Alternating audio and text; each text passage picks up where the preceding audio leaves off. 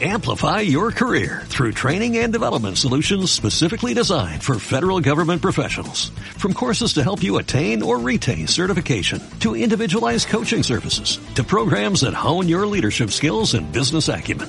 Management Concepts optimizes your professional development. Online, in person, individually, or groups. It's training that's measurably better. Learn more at managementconcepts.com. That's managementconcepts.com.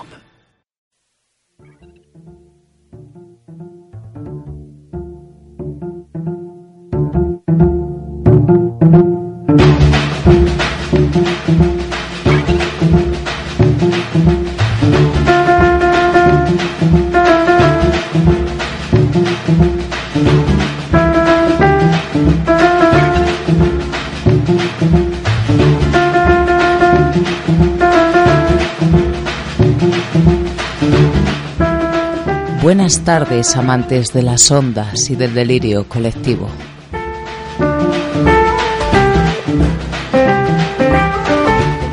Bienvenidas un día más a Mundos Sutiles, calor humano a través de las ondas.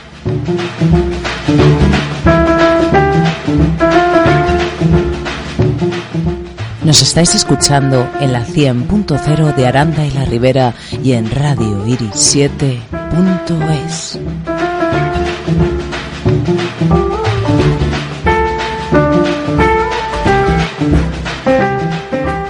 Recordad que estamos con vosotras el primer jueves de cada mes a las 9 de la noche y en repetición el domingo a las 11 de la mañana.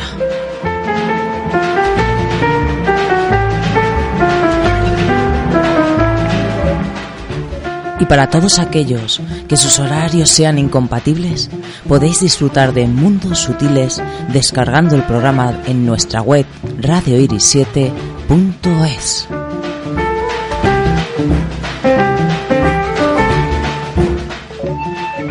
Rompamos los límites del espacio-tiempo y comuniquémonos. Estamos deseosas de saber vuestras opiniones, reflexiones, vivencias en mundosutiles@radioiris7.es.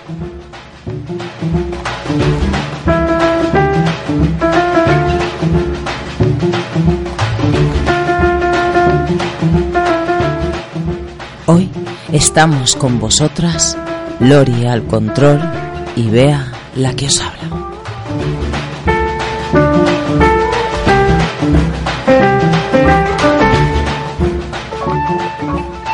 En unos instantes vamos a deleitaros con un mundo sutiles, ligero e intenso como el verano.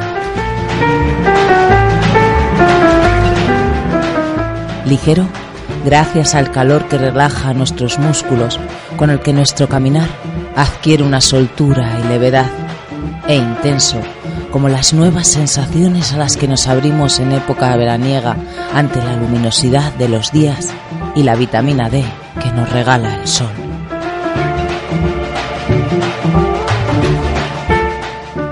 Meceremos nuestros cuerpos con un espectacular recuperatorio musical, canciones y ritmos para coger carretera y manta, creado por Lori. Expandiremos nuestras mentes con una de cal y otra de arena. Por un lado, hablaremos del deporte como un gran aliado para la salud mental y de los cambios de paradigma en psiquiatría. Y en contraposición, testimonios de enfermeros y personas psiquiatrizadas que nacen de sus experiencias en la planta de psiquiatría.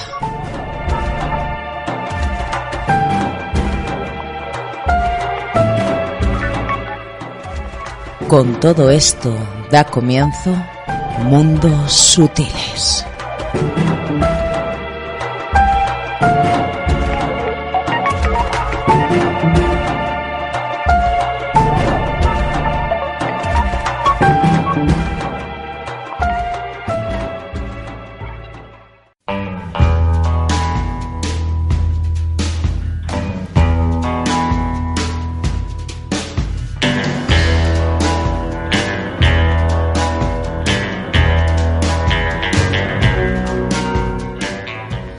Comienza un nuevo viaje, una nueva aventura. Queremos escapar. Bajamos de casa, abrimos el coche, encendemos el motor, ponemos la música y avanzamos en un viaje sin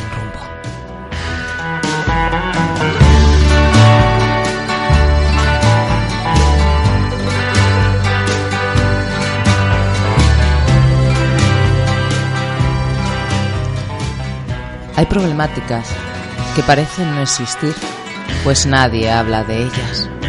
O tal vez sea porque detrás de ellas hay un negocio tan descomunal que nadie se arriesga a matar a la gallina de los huevos de oro.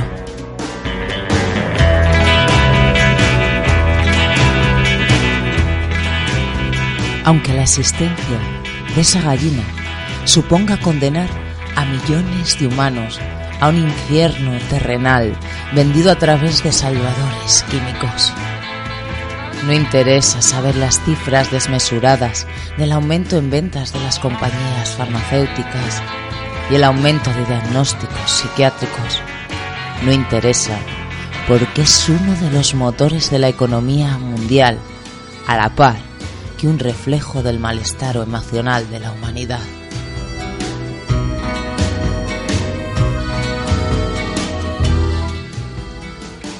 Pero por alegría nuestra, hay gente que se está revelando y entre ellos alguien muy cercano a estos mundos, un profesional que tras años de observar, intervenir, investigar, propone y cree necesario y urgente un cambio en el paradigma de la psiquiatría.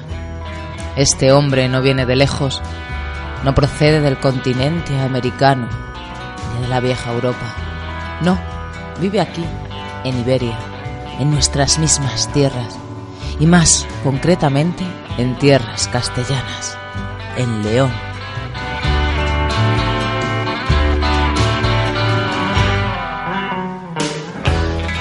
Su nombre es Javier Álvarez. Es jefe del Servicio de Psiquiatría del Complejo Asistencial Universitario de León, que lleva ejerciendo 39 años. Javier es el precursor del movimiento denominado Nueva Psiquiatría, el cual se ha propuesto un objetivo muy osado, pero totalmente necesario, cambiar el paradigma de la psiquiatría. Dos son los motivos principales que le impulsan, el abuso de diagnósticos psiquiátricos y un excesivo de psicofármacos con tratamiento de por vida para el trastorno bipolar y el trastorno esquizofrénico sin razones que lo justifiquen.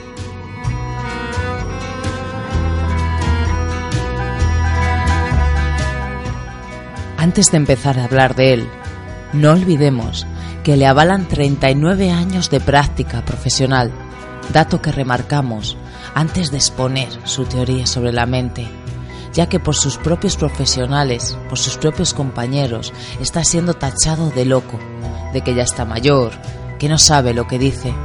Y esto es algo muy habitual en este campo. Pues cuando te interesan tus pacientes, te das cuenta que lo que existe no sirve, que solo cronifica, y te planteas nuevas hipótesis. Te las planteas porque escuchas a tus pacientes y observas.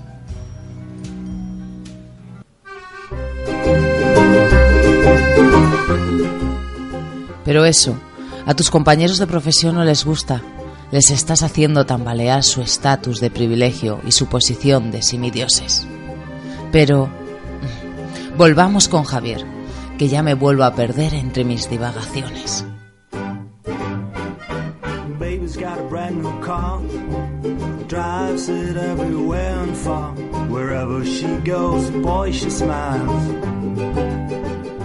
El concepto revelador que propone como motor del cambio de paradigma es Hiperia. Hiperia procede de la palabra griega hiper, que significa excesivo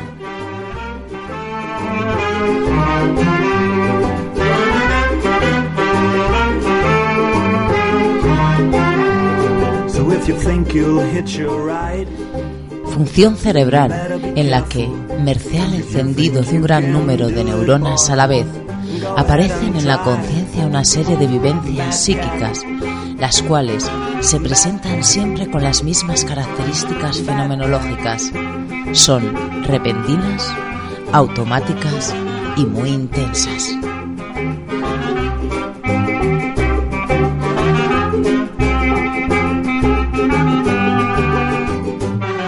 Estas sincronías implican un corte brusco del normal discurrir de la conciencia que, quedando de pronto fuera del control de la voluntad, permite la irrupción de un penetrante vivencia pasiva que es experimentada siempre por el sujeto como algo extraordinario que le llena de asombro y extrañeza.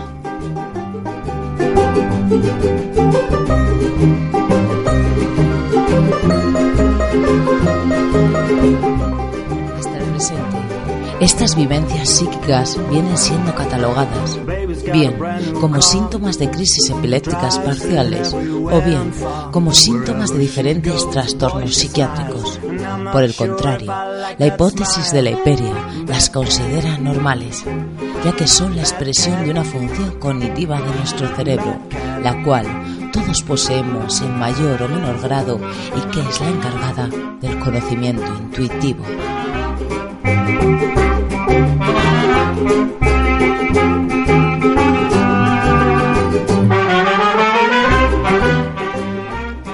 Esta nueva interpretación de lo que hasta hoy se consideraban manifestaciones psíquicas patológicas supone un cambio muy importante de toda la psiquiatría. En primer lugar, en cuanto a la clasificación y el diagnóstico de los trastornos psiquiátricos, pero sobre todo respecto al enfoque terapéutico que hay que dar a estas vivencias psíquicas.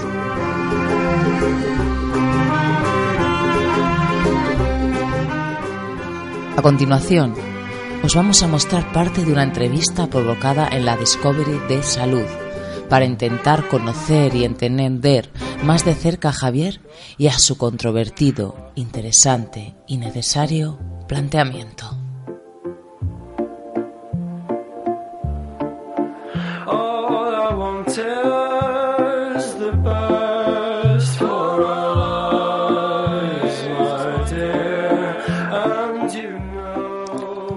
Usted ha llegado a la conclusión de que muchas de las vivencias que hoy se consideran mental o cerebralmente patológicas no lo son, que se trata de procesos cerebrales y mentales no habituales pero naturales y por tanto no se justifica medicar ni apartar de la sociedad a quienes las viven.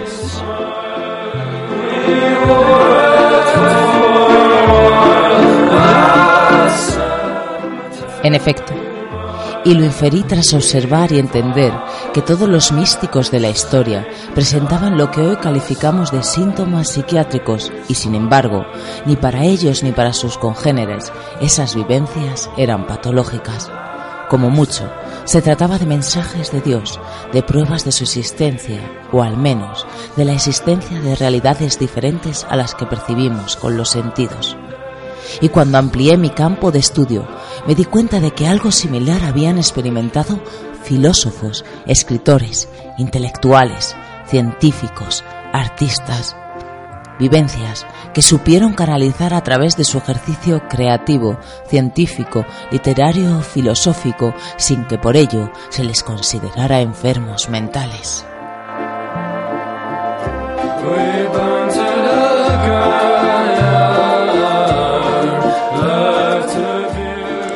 Algunas las hemos experimentado de hecho todas nosotras, como el déjà vu o déjà vécu, expresión francesa que define la sensación de lo que estamos viviendo, viendo y viviendo en este instante, ya lo habíamos visto o vivido exactamente igual antes, el mismo lugar, la misma colocación de objetos, todo exactamente igual, aunque la razón y la lógica me digan que es imposible que esa situación idéntica haya podido acaecer antes en el pasado.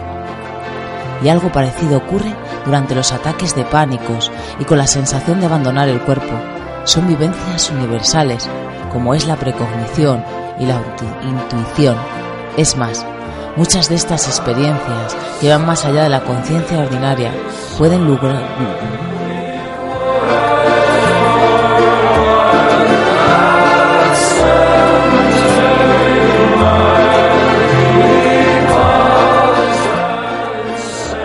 pueden lograrse usando determinadas sustancias naturales e incluso sintéticas, como el cannabis, el peyote, la ayahuasca, la mescalina y muchas otras, incluso con estímulos sonoros o visuales.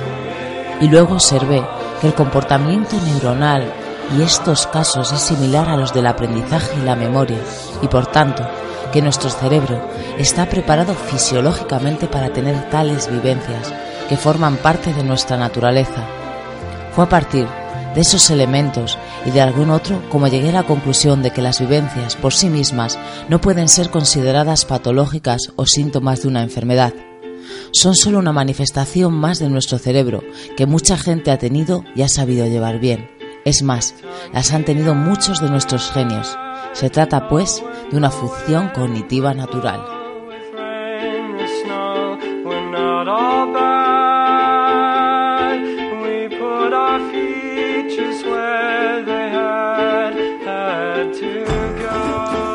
¿Y dice que son procesos fisiológicos tan normales como el aprendizaje y la memoria?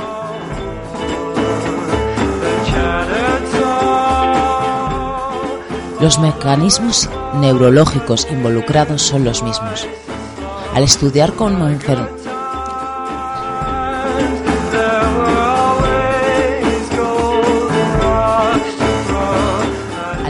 como enfermedad las vivencias de los místicos, sus diferentes síntomas, vi que la única enfermedad, y así se quiere considerar, que podría explicar todos estos síntomas en una misma persona es la crisis epiléptica parcial simple, en la que en lugar de encenderse como un árbol de luces todo el cerebro, se activan o encienden solo un grupito de neuronas, produciéndose pues una descarga parcial en un área del cerebro fácilmente registrable.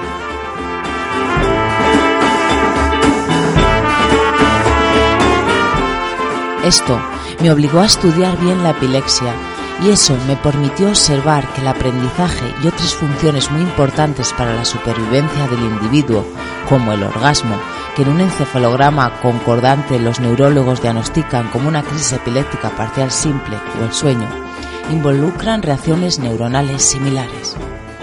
El cerebro es muy sensible a lo que se repite, por lo que porque lo que se repite es lo que se acaba aprendiendo. La primera vez que experimentamos algo, se produce una pequeña descarga neuronal pasajera, pero si esa experiencia se vuelve a repetir, la descarga es más duradera. Y si se sigue repitiendo, llega un momento en que esa descarga se constituye en un circuito permanente y en el recuerdo queda ahí para siempre.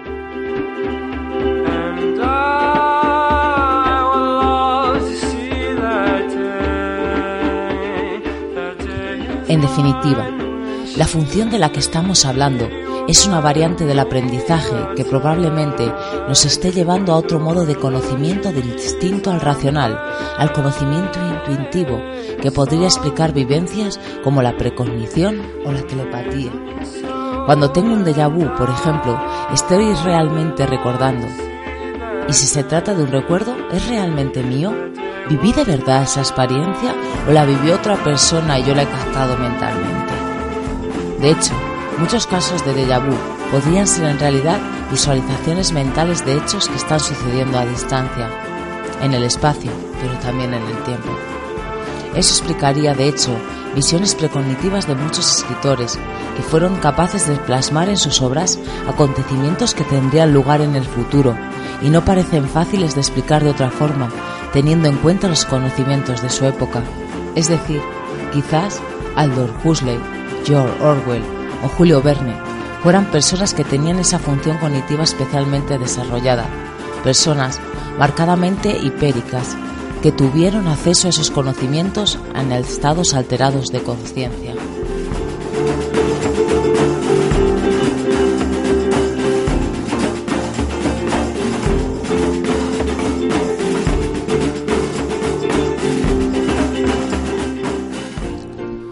¿Y una vivencia de este tipo, tan poco corriente, puede en algún momento considerarse patológica?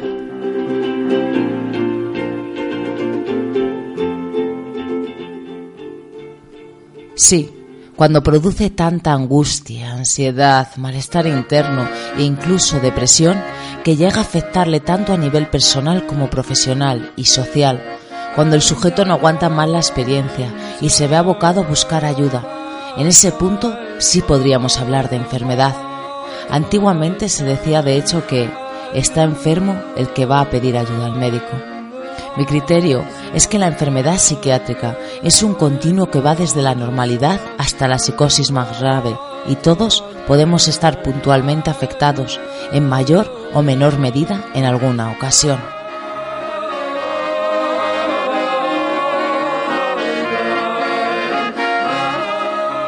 De la enfermedad como un continuo que defendemos ya muchos psiquiatras que nos oponemos por ello a la categorización de las enfermedades psiquiátricas impuestas por el Manual Diagnóstico y Tratamiento de los Trastornos Mentales, el conocido DSM del que en el 2013 se publicó su quinta versión. Ese manual es una auténtica aberración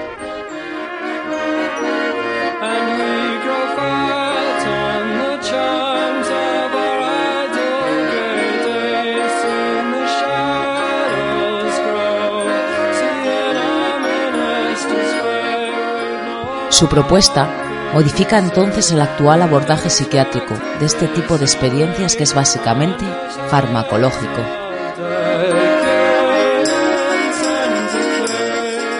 Obviamente, mire, si un niño sufre una manifestación de tipo hipérico, lo que sus padres, profesores y pedagogos deben hacer es hablar con él y no enviarla al psiquiatra y en vez de decirle que sufre un trastorno mental y traumatizarle, explicarle que tiene mucha suerte porque posee facultades mentales poco habituales.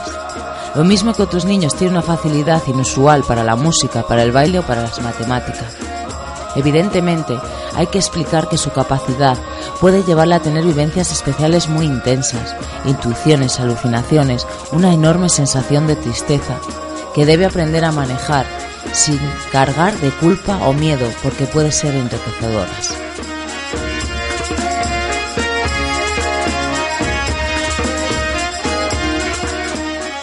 El otro día, conversando sobre el tema, me hablaron de la cultura maorí y me explicaron que en ella todos los chavales tienen lo que nosotros llamamos alucinaciones auditivas.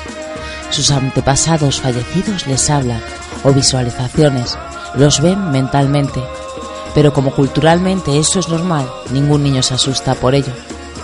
Lo que propongo evitaría el actual sufrimiento de millones de niños a los que estamos considerando patológicamente enfermos a nivel psiquiatro, psiquiátrico y por ello se les medica innecesariamente. Hay que explicarles que simplemente hipéricos y no esquizofrénicos, maníaco-depresivos o bipolares que requieren ser tratados. Mire, hay muchos niños y adolescentes con alucinaciones auditivas o visuales que cuando lo sufren se callan, no se atreven a decírselo a nadie hasta que pasan uno, dos o tres años. Y al no aguantar más se lo confiesan a sus padres o profesores que inmediatamente les llevan al psiquiatra. Y a partir de ese momento se psiquiatriza al chaval dándole fármacos a menudo de por vida porque según la psiquiatría moderna y la industria farmacológica deben ser medicados de por vida, planteamiento con el que discrepo radicalmente.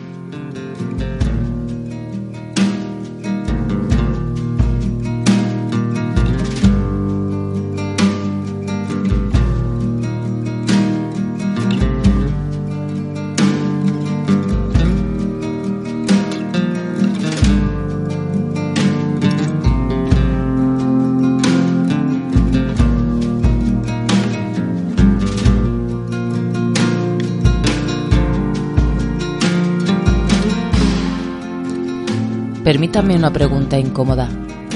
¿Se justifican los centros de atención psiquiátrica, los antiguos manicomios, para atender a los enfermos mentales? Quienes lo conocen, bien, hablan muy mal de ellos.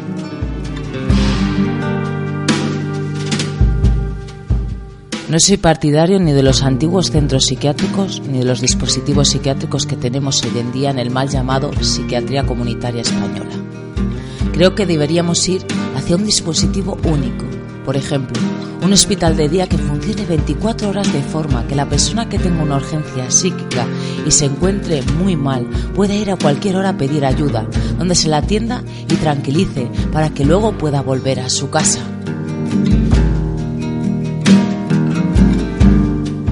Y si al día siguiente vuelve a tener otra crisis, pueda volver de nuevo al centro Se evitarían así las hospitalizaciones en las unidades agudas, que bien son cortas, de 10 a 15 días, son muy traumáticas. En muchas ocasiones se ata a la persona con correas y se le medica la fuerza con inyecciones, con lo que se muestra aún más hostil porque entiende que está allí contra su voluntad y cree que realmente se le está ayudando, si no perjudicando. Son estancias muy traumáticas que con el sistema de un centro de 24 horas podría evitarse. Lo que pasa es que hoy el sistema asistencial está pervertido. Los psiquiatras no tienen tiempo para seguir a sus pacientes.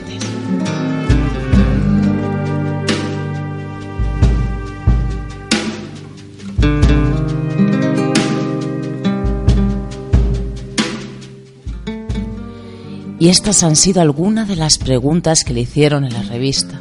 Hay muchas más y más interesantes, pero si compartimos más no podemos seguir con el programa. Y hay otros temas que queríamos tratar.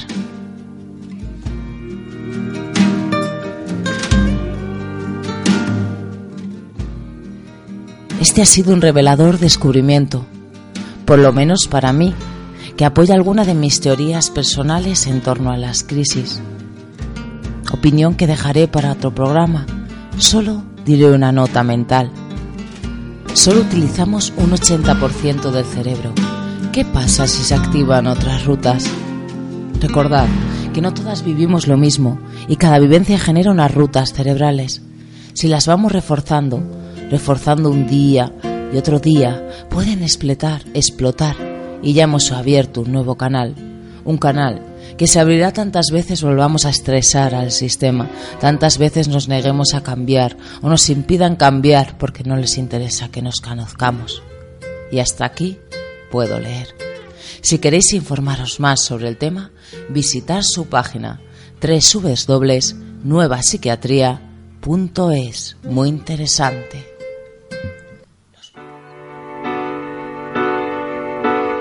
Day after day alone on a hill. The man with the foolish grin is keeping perfectly still. But nobody wants to know him, they can see that he's just a fool. And he never gives an answer, but the fool on the hill sees the sun going down and the eyes in his head see the world spinning round. Well on the way, head in a cloud, the man of a thousand voices talking perfectly loud. But nobody ever hears him or the sound he appears to make. And he never seems to notice but the fool on the hill sees the sun going down, and the eyes in his head see the world spinning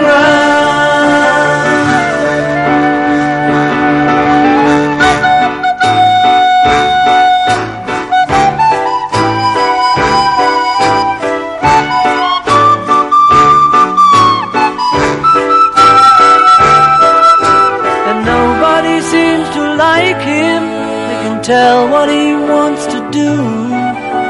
And he never shows his feelings, but the fool on the hill sees the sun going down. And the eyes in his head see the world spinning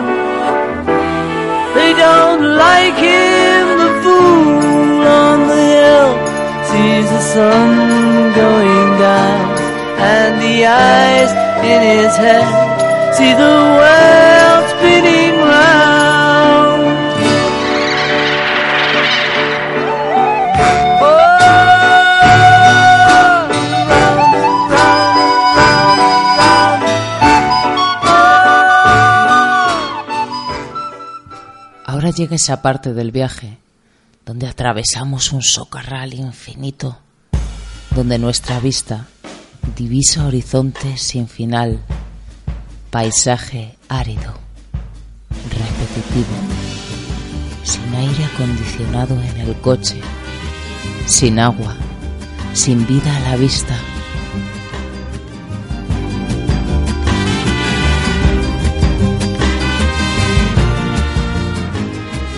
Si no queremos desfallecer, tenemos que seguir avanzando con el coche, fusionando nuestra mente con la melodía que reproduce el casete, en estados alterados de conciencia, sin trampa ni cartón.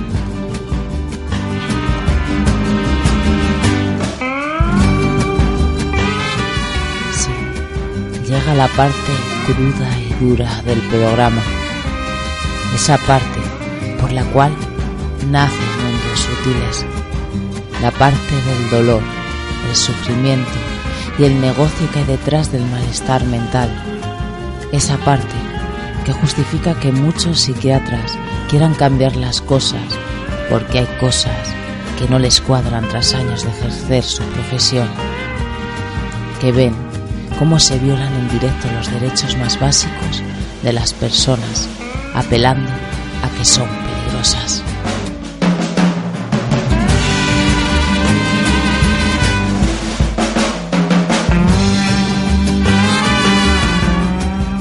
Porque ellos no son capaces de entenderles y como son peligrosas, se les puede encerrar y atar a sus camas, dejarles ahí que chille, chille, sin atenderles ni darles una explicación, siempre apelando a que perdieron la cabeza, sin importarles el por qué tienen la necesidad de salirse de la realidad, qué sucesos les llevan a ello.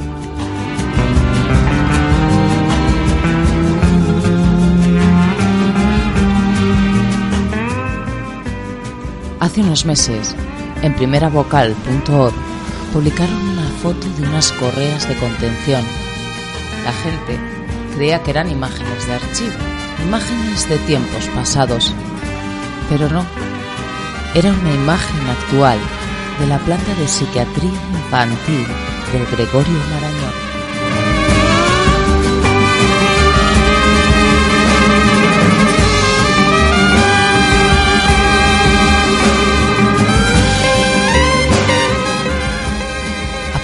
Publicación de esa foto, se ha abierto un debate sobre el uso de los métodos de contención en la planta de psiquiatría. Y mucha gente, tanto trabajadores como personas psiquiatrizadas, han enviado sus experiencias con respecto a este tema. Nosotras queremos compartir con vosotros y vosotras dos de ellas. Podéis leer el resto en primeravocal.org, pero os avisamos que algunos de los casos pueden removeros las entrañas.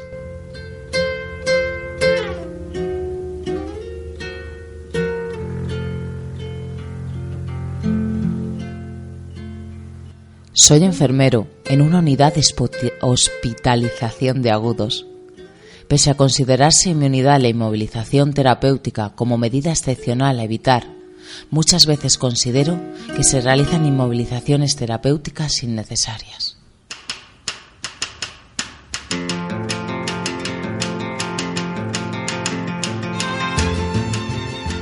En muchos congresos de enfermería se debate acerca de la identidad de la profesión, que desde los inicios ha sido considerada supeditada a la profesión médica. En la búsqueda de su identidad, en agudos me percato de que la inmovilización es considerada como sello insignia de la profesión. Es considerada la actividad más importante de la unidad y en la que se cuestiona quién es buen o mal profesional, como una oportunidad para valorar que te estás ganando el sueldo, mediendo variables como la valentía y arrojo, enfrentamiento con el paciente psicótico. Pero cuando se intenta evitar la contención, se valora todo lo contrario. Incluso puede peligrar el puesto de trabajo si cuestionas si cierta contención ha sido necesaria o no. Destaco las siguientes puntualizaciones.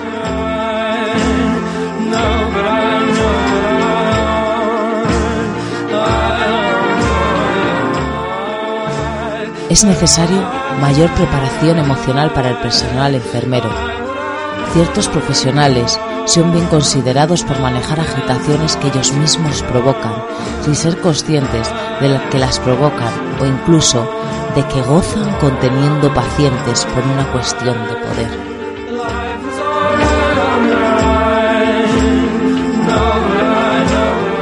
Los propios supervisores fomentan esto. Está mal visto el que intenta evitar una contención innecesaria.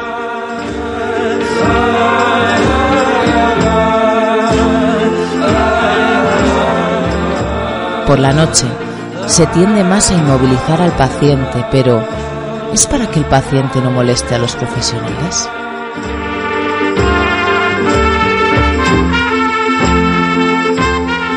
La inmovilización se sigue viendo como un castigo. Cuando un paciente, dentro de su delirio, intenta agredir a un miembro del, del personal, en vez de advertir que actúa bajo un estado de temor, se ve imprescindible sujetarle como castigo. Es imposible que yo evite una contención si el resto del personal, supervisor incluido, está en la habitación del paciente poniendo caras largas mientras intento hablar con él.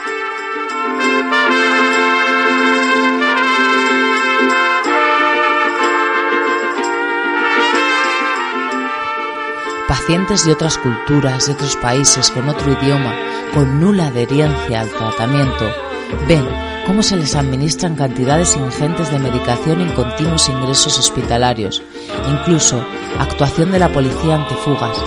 Estos pacientes no van a tomar la medicación cuando salgan. ¿Es necesario tanto ingreso, tanto sufrimiento para el paciente?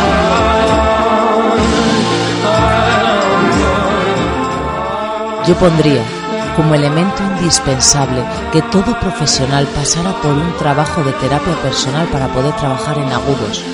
Muchos psiquiatras y psicólogos pasan por ello, para saber cuáles son sus conflictos y no depositarlos en los pacientes, para no provocar agitaciones cuando el profesional viene de mal humor a trabajar, pero la enfermería no tiene obligación de pasar por psicoterapia. Lástima, porque evitaría sujeciones innecesarias y serían mejores profesionales.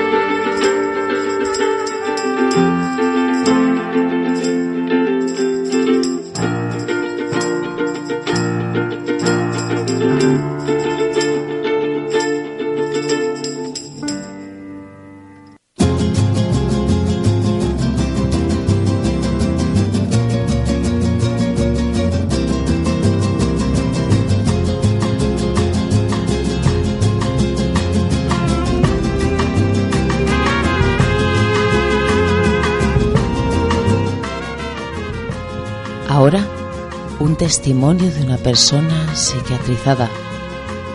Si alguien le puede revolver este tema, le aconsejamos que por unos momentos baje el volumen de la radio.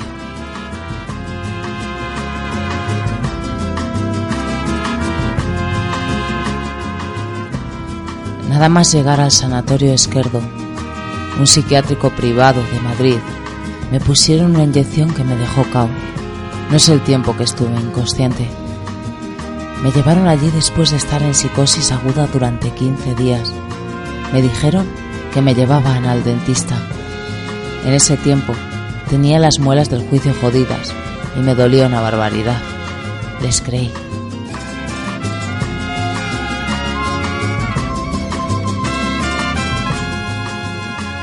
Desperté en una habitación extraña. Estaba sola, desorientada. Salí un enorme pasillo al que daban muchas puertas, como la que yo crucé. Salí y me acerqué a las ventanas que ya había. Abrí una. Había rejas. Abrí otra. Había rejas. Abrí otra. Más rejas. Dos hombres vestidos de blanco se acercaron por detrás. Me agarraron yo me resistí, no entendía nada.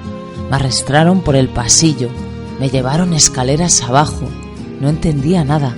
Gritaba, les decía, ¿qué coño hacéis? ¿Dónde estáis? Dejadme en paz. Tranquila, tranquila, me decían mientras me arrastraban. No entendía nada.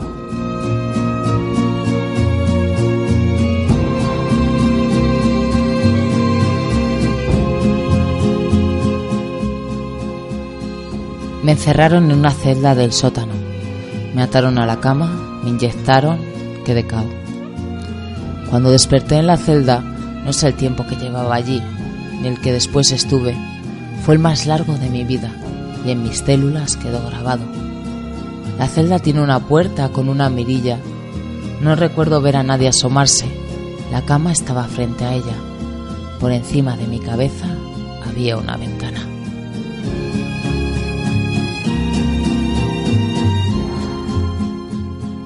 Recuerdo que la única persona que entró allí fue una limpiadora que al verme atada, forcejeando y gritando que me soltasen, se acercó e intentó ayudarme diciéndome que me iba a ir mejor si me callaba, que me calmara, que era la manera de salir de allí.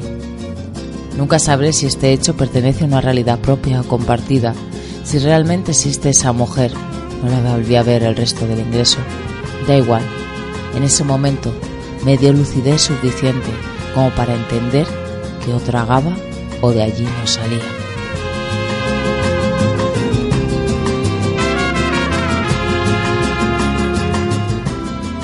Además del terror que viví en esa celda, recuerdo la impotencia de no poder ver el cielo por la ventana.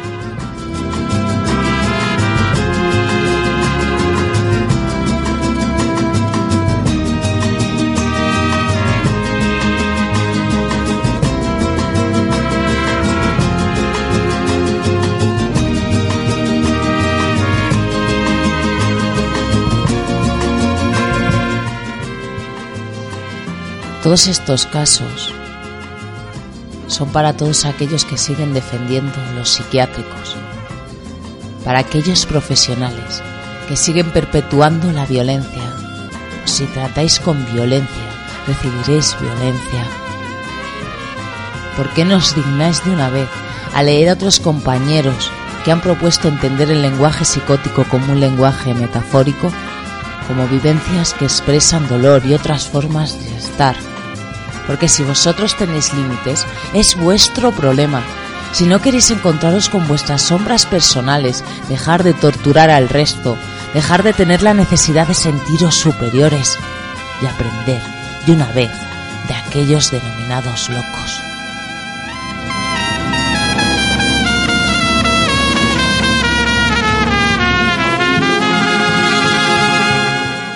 Tiremos ya los muros de los psiquiátricos, Creemos otras formas de intervención ante las primeras crisis para no condenar a la gente a sufrimientos crónicos. Perdamos el miedo a romper nuestras personalidades, perdamos el miedo a encontrar cara a cara con el espejo y ver que todo aquello que no nos gusta de este mundo es producto de nosotras también. Enfrentémonos a la nada para poder dar luz a aquellos que sus mentes cayeron en el universo de las sombras.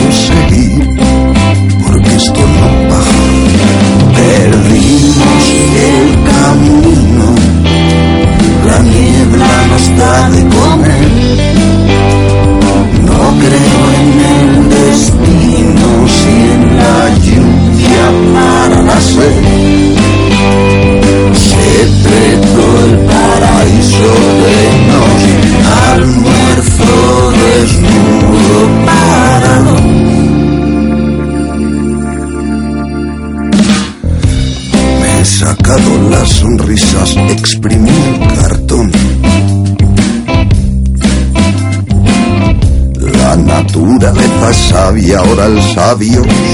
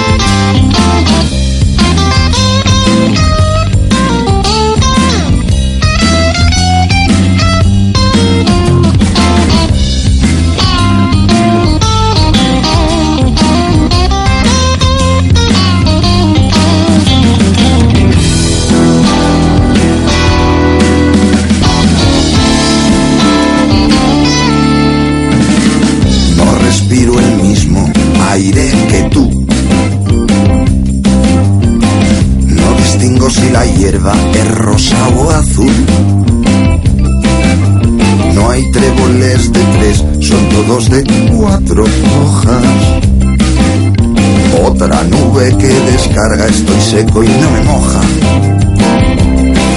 Perdimos el camino, la niebla nos da de comer.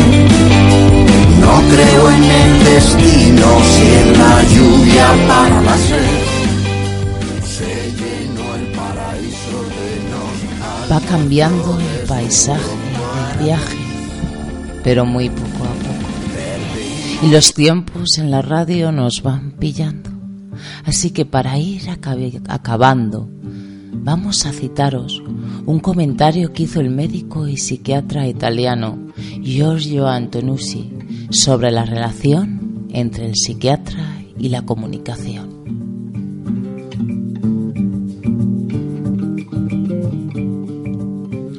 Los psiquiatras nunca hablan con las personas a las que atienden.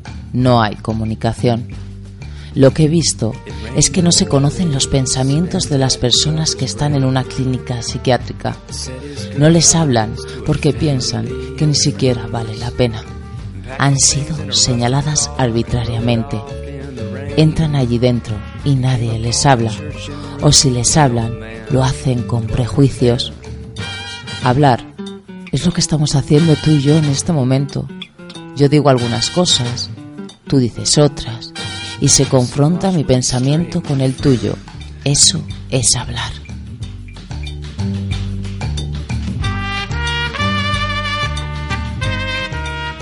Cuando fui a Gorizia, introduje este hecho. Pasaba mi tiempo intentando entender. Había un hombre inmóvil, sentado en la sala en la que estaban los pacientes en Gorizia, que no hablaba con nadie. Me senté, luego nos sonreímos, luego, ya que a veces los demás jugaban con la pelota, le tiró la pelota, él la tiró al suelo y luego empezamos a hablar y fuimos juntos a dar vueltas por la provincia de Gorizia.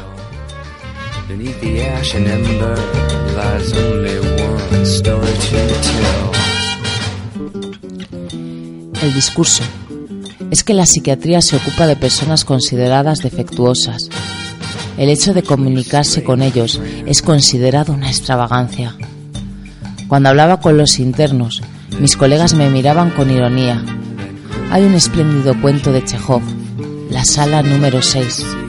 Es la historia de un médico que, en cierto momento, empieza a hablar con los internos y se da cuenta de que era incluso más interesante hablar con, los, con ellos que los que estaban fuera. Y acabó internado. Yo esto no lo he vivido. Afortunadamente, no he acabado internado.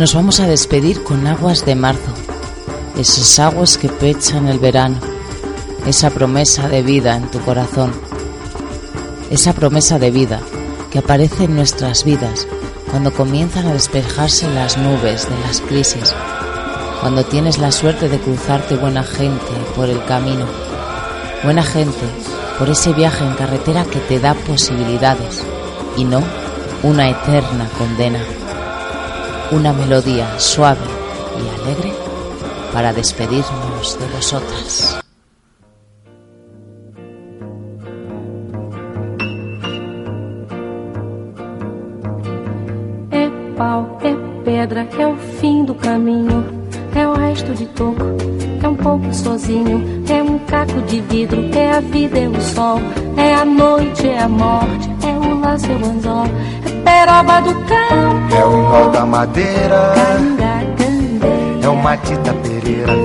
É madeira de vento. Da ribanceira. É um mistério profundo. É o queira ou não queira. É o vento ventando.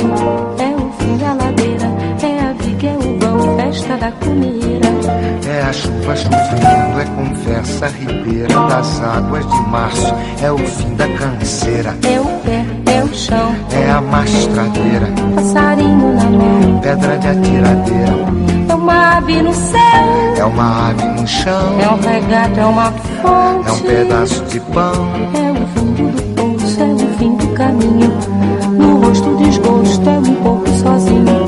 É um estrepe. É um prego. É uma ponta. É um ponto. É um pino. Pingando. É uma conta. É um conto. É um peixe, é um gesto. É uma prata brilhando. É a luz da manhã.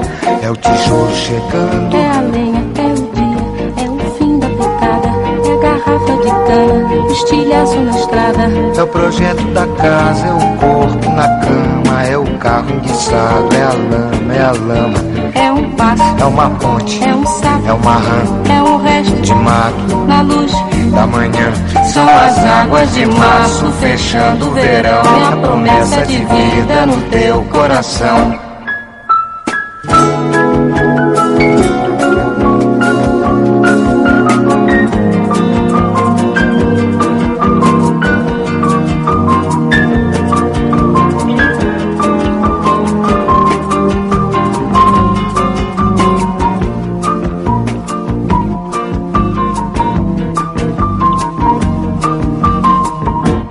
Cobra, é um pau, É João, é José na mão, é um corte. no pé.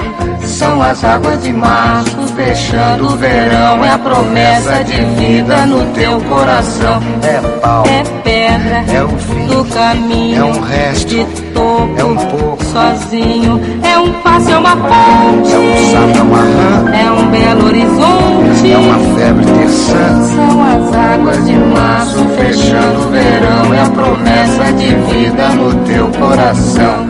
Pau, Pedra, vinho, vinho, peixe, fogo, fogo, vinho, água, hidro, vida, ol, oite, horte, aço. sol. São as águas de março fechando o verão. É a promessa de vida no teu coração.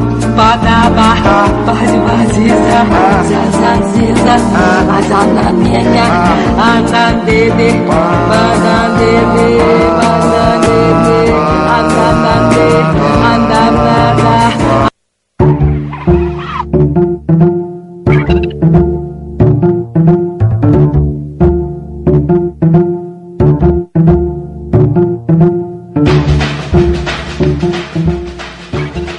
Apagamos el motor de nuestro Cadil- Cadillac.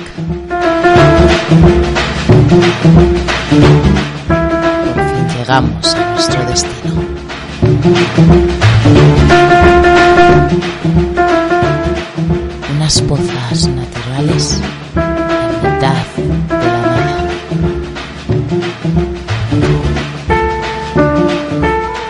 alejadas de la cotidianidad, cotidianidad repetitiva y enajenante.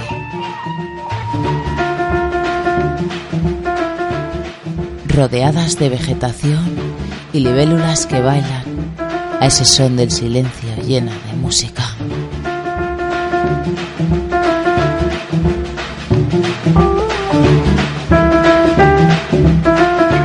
Desprendemos nuestros cuerpos de sus ropajes y nos sumergimos en esas aguas frías, pero reconstituyentes.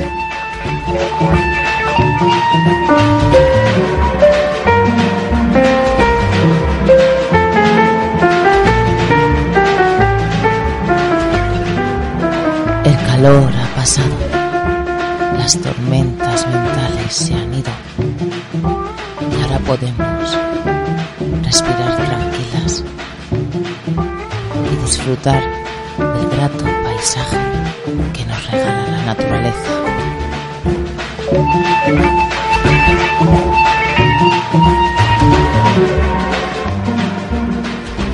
Disfrutar de lo que queda de verano, queridos amigas y amigas, y cuidar a vuestros seres queridos, dejar a vuestros miedos de vacaciones y sentir eso que dice que huele a vida.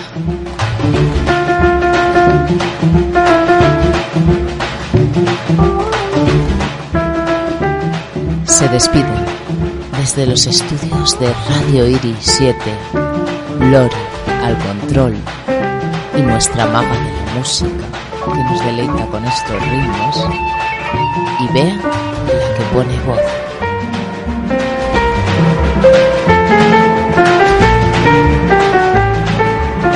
Esto ha sido Mundos Sutiles, calor humano a través de las ondas.